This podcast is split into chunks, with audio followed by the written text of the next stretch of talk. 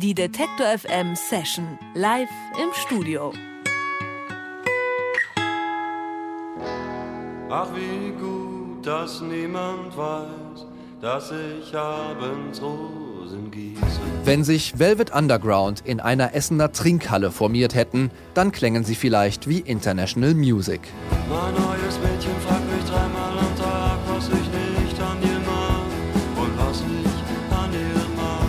Pedro Gonçalves Crescenti und Peter Rubel kennen sich seit Schulzeiten. Als The Düsseldorf Düsterboys machen sie erste Aufnahmen, wollen aber auch wieder eine richtige Band, wie sie sagen. Also gründen sie International Music und setzen Joel Rotas ans Schlagzeug.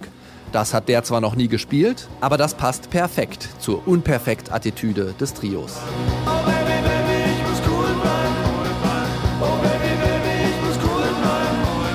Aus verschwitzten Sounds von Blues bis Postpunk und Texten, die nicht unbedingt verständlich sein wollen, haben International Music ihr Debütalbum Die besten Jahre gestrickt.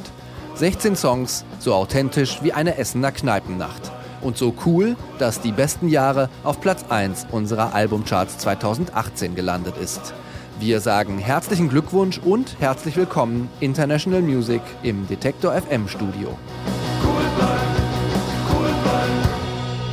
Und ich sag auch nochmal Hallo Petro, Hallo Peter, Hallo Joel. Hi. Hi. Hallo. So, ihr drei, ihr sagt International Music sei ungoogelbar, zumindest euer Promotext sagt das. Äh, wir haben das mal eingegeben in die Suchleiste und die ersten zehn Treffer verweisen alle auf euch. Also, wer ist euer SEO-Beauftragter?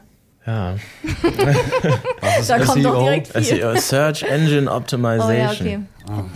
Äh, Also irgendwie habt man ihr es hinbekommen, ja. was jeder sonst versucht. Ich hatte, äh, ich hatte eine Wette laufen mit Peters Mama. Wir haben um eine Flasche Sekt gewettet, dass ähm, nach, noch im Jahr 2018 International Music auf der ersten Seite von Google erscheint, auf einem neutralen Computer, also mit äh, den Algorithmen mit eingerechnet. Und ich habe die Wette gewonnen. Ja, und äh, offensichtlich ziemlich mehr als das. Das äh, heißt ja, dass ihr schon relativ berühmt seid, äh, obwohl ihr jetzt, Wahnsinnig berühmt. jetzt auch ganz fies, obwohl ihr in Essen wohnt, äh, nicht gerade die Stadt, die dafür bekannt ist, das Mekka der Indie-Musik zu sein.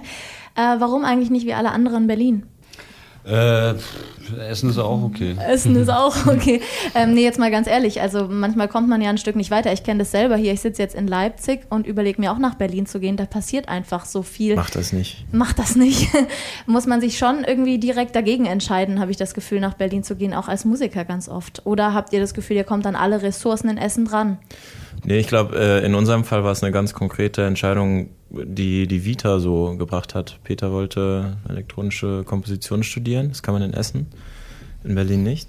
Und, ähm, Doch, kann man auch in Berlin machen. Ich Ah, habe ja. mich für Essen au- aus Studiengründen entschieden. Joel aus anderen Gründen. Und so sind wir in Essen gelandet und hatten bisher noch keinen Anlass, hier weg aus Essen wegzuziehen. Heißt ja, dass es ein paar gute Gründe auch für Essen geben muss. Äh, was ist euer Favorit in Essen? Äh, ich denke mal, unser Proberaum ist äh, das Allerbeste, was wir haben dort. Und äh, dann uns selber und unseren Wirt Kalle. Wirt Kalle ist unser Wirt, äh, der uns Bier zapft. Er ist ein netter Typ, der immer gute Witze parat hat und äh, da sind wir gerne. Wie heißt die Kneipe als Empfehlung für alle Zuhörer, die in Essen sind? Oh, das sagen wir nicht. Äh, bleibt ähm, Bandgeheimnis. Oder man muss Wirt-Kalle einfach selber suchen und finden, wenn man in Essen ist. Ja, alle, alle Kneipen durchklappern und wenn dich jemand freundlich anlacht und dir äh, auf, auf die Schulter klopft, und dann ist das Karl-Heinz. Es hört sich irgendwie alles gar nicht so an, als ob ihr euch bewusst gegen Berlin, bewusst für Essen entschieden habt. Äh, dabei ist im ersten Bandnamen ja auch eine Stadt vertreten, nämlich Düsseldorf. Ist das dann vielleicht irgendwie eine Stadt, die in eurer Band mit drin steckt? Ähm, eigentlich nicht, nee. Also der, der Bandname The Düsseldorf Düster Boys, der hat eine äh, andere Geschichte, die sehr schnell erzählt ist. Und zwar habe ich den Namen geträumt irgendwann mal und ähm, für die damalige Band zu Schulzeiten, in der ich mit Petro und anderen zu, zusammengespielt habe, ähm, hat das nicht gepasst und später haben, als Petro und ich wieder zusammen Musik gemacht haben, kam der Name dann wieder ins Gedächtnis und hat perfekt äh, dazu gepasst. Aber es gibt keine echte Verbindung zu Düsseldorf. Zu keiner Stadt, deswegen auch International Music vielleicht. Kommen wir mal zu einer Sache, die hatten wir schon in der Anmoderation. Ihr habt Joel ans Schlagzeug gesetzt. Äh, dabei hatte der noch nie Schlagzeug gespielt. Äh, warum war es euch so wichtig, wieder, ihr habt ja selber geschrieben, eine richtige Band zu sein und gehört da unbedingt ein Schlagzeug dazu? Ja, wir wollten laut sein und, äh, und elektrische Instrumente spielen über Verstärker. Und ähm, da hat dazu gehört Gitarre, Bass, Schlagzeug. Ich glaube, wir haben da so ein bisschen auch angeknüpft an die äh, Bandmusik, die Petro und ich als Jugendliche gemacht haben. Also klassische Rockformation, halt E-Gitarren, irgendwie noch ein Bass und dann Schlagzeug. Und dann äh, nach der Schulzeit hatten wir eine, eine Pause vom Zusammen musizieren. Dann haben wir wieder angefangen zu zweit, akustisch. Und dann wollten wir irgendwie, so denke ich mir das gerade, ähm, so ein bisschen da wieder anknüpfen und irgendwie wieder so einen so einen Sound und so eine Energie haben, die man äh, in dieser Formation hat. Und dann war nur noch die Frage, woher kriegen wir jetzt einen Schlagzeuger? Und Joel war irgendwie da. Wie war das für dich, als die zwei damals auf dich zugekommen sind?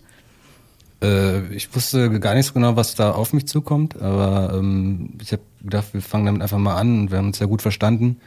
Und das hat dann von Anfang an irgendwie Spaß gemacht. Wir hatten dann so einen Mietproberaum für eine kurze Zeit und es hat irgendwie ganz gut funktioniert, was man nicht hätte wissen können, aber es macht bis heute ist das ganz gut gelaufen eigentlich für mich. Hast du davor andere Instrumente gespielt? Weil musikalisches Gefühl muss ja da gewesen sein, wenn es so schnell ging mit dem Schlagzeug. Naja, ich habe äh, als Kind äh, verschiedene Instrumente ausprobiert, aber nichts hat so richtig geklappt, weil ich äh, oft keinen Spaß am Üben hatte, aber War ähm, damals schon Schlagzeug mit dabei? Nee, Schlagzeug nicht. Dann hat es vielleicht äh, genau das gefehlt. Vielleicht, ja, vielleicht hat das, war es nicht das richtige Instrument dabei, vielleicht aber auch die, die, die Sache, dass man eben als, als Gruppe spielt, was auch viel ausmacht. Ähm, das ist nicht so trocken. Es spricht für, auf jeden Fall für euren äh, Team-Gruppenzusammenhalt, wenn es so gut funktioniert. Ähm, trotz dieser laienhaften Herangehensweise, zumindest wenn man das Schlagzeug betrachtet, äh, die besten Jahre hat mega gute Kritiken bekommen. Äh, deswegen hören wir da auch gleich mehr von. Vorher aber ein Song von euch, den ihr hier für uns einspielt. Ähm, welcher ist das denn? Das ist der Song, der für alles heißt. Keine Ahnung,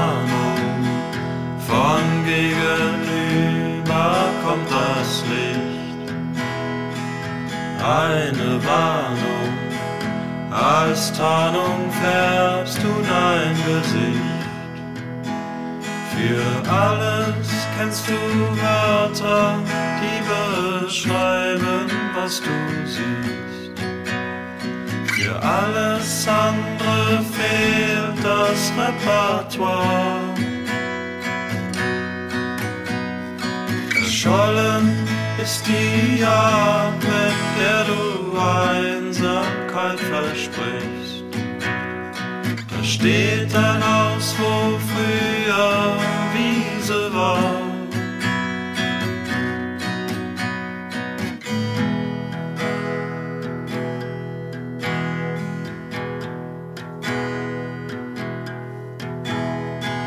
zählt die Zeichen.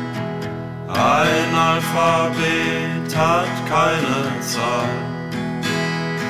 Stellt die Weichen, in welche Richtung ist egal. Berichte deiner Reise haben Fehler provoziert. Warum schreibst du den Hasen nicht mit H? Sprache, die du sprichst, ist nicht die Sprache, die du liebst. Jetzt steht ein Schloss, wo früher Wiese war. Für alles kennst du Wörter, die beschreiben, was du siehst. Für alles andere fehlt das Repertoire. Verschollen ist die Art, mit der du Einsamkeit versprichst. Da steht ein Haus, wo früher Wiese war.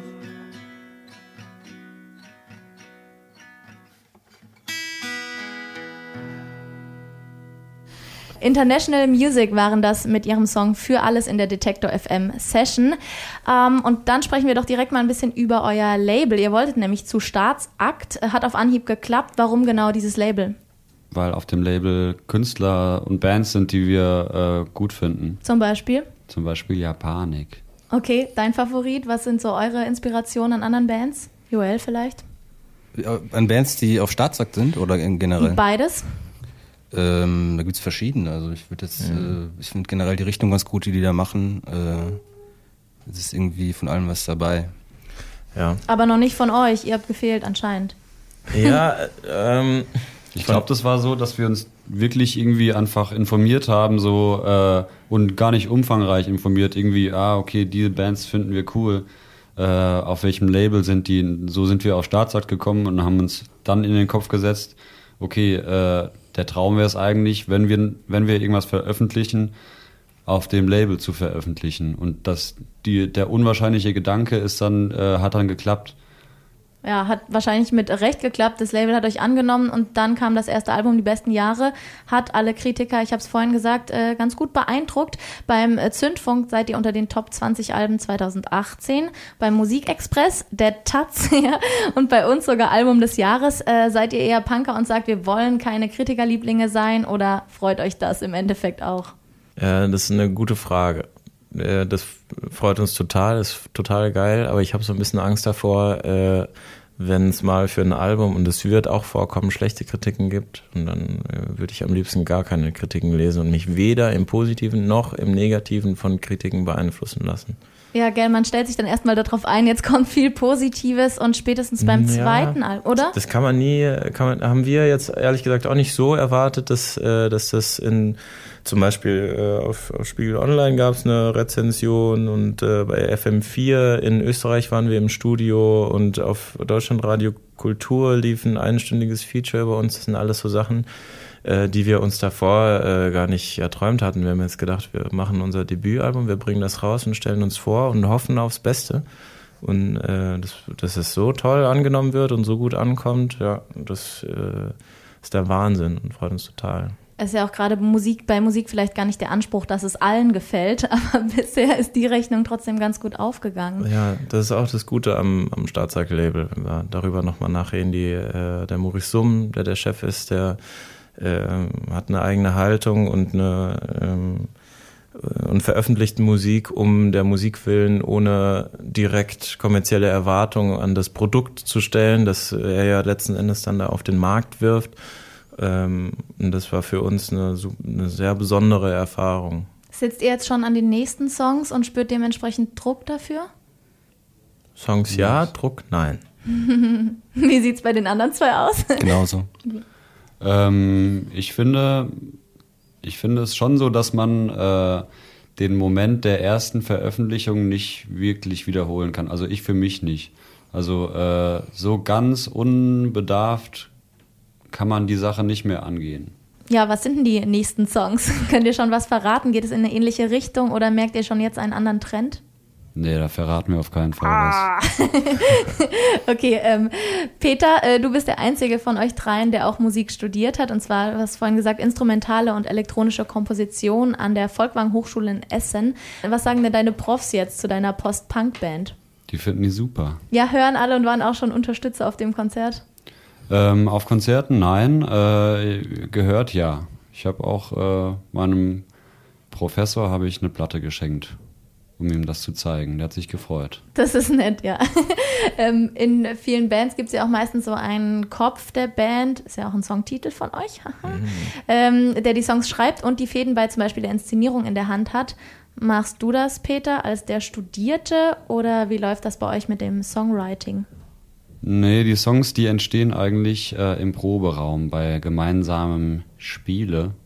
Und die Texte, die kommen eigentlich ausgeglichen von Petro und von mir. Ähm, Und Joel haut aufs Schlagzeug. Joel drischt unverdrossen auf sein Instrument des Ja, das Schlagzeugs mit charmanter Grobmotorik oder so. Ja, ja. Das haben wir leider heute hier nicht dabei, jetzt hier im Studio, äh, aber eine Gitarre habt ihr dabei. Deswegen hören wir noch ein Ergebnis des ganzen Albumprozesses. Ihr spielt noch einen Song. Welcher ist das und was kann man zu dem sagen? Der Song heißt Daddy's Rich und ist im Original sehr laut.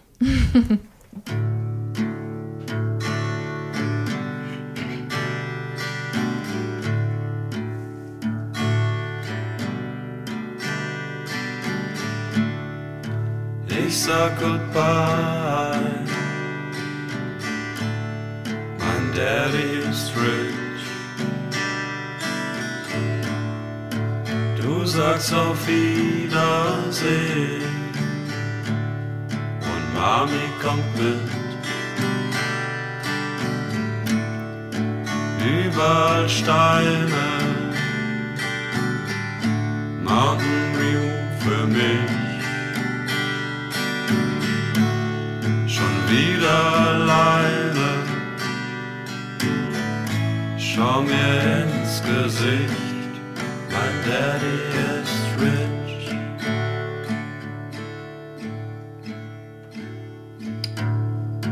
Ich sag goodbye. Ich brauch euch nicht. Wir gehen schon wieder zum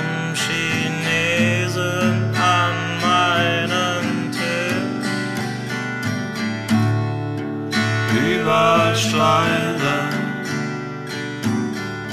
Mountain View für mich. Schon wieder alleine. Ich brauch euch nicht. Ich sag goodbye. Mein Daddy ist rich.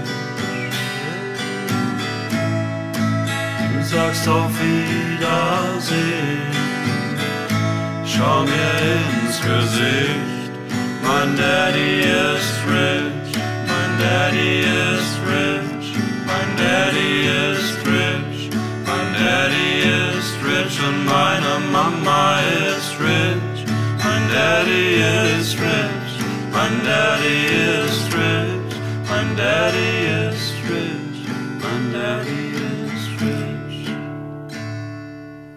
Das war ein International Music mit einem kleinen Akustikset in der Detektor FM Session. Vielen Dank fürs Kommen. Ja, danke Vielen Dank euch. für die Einladung. Danke.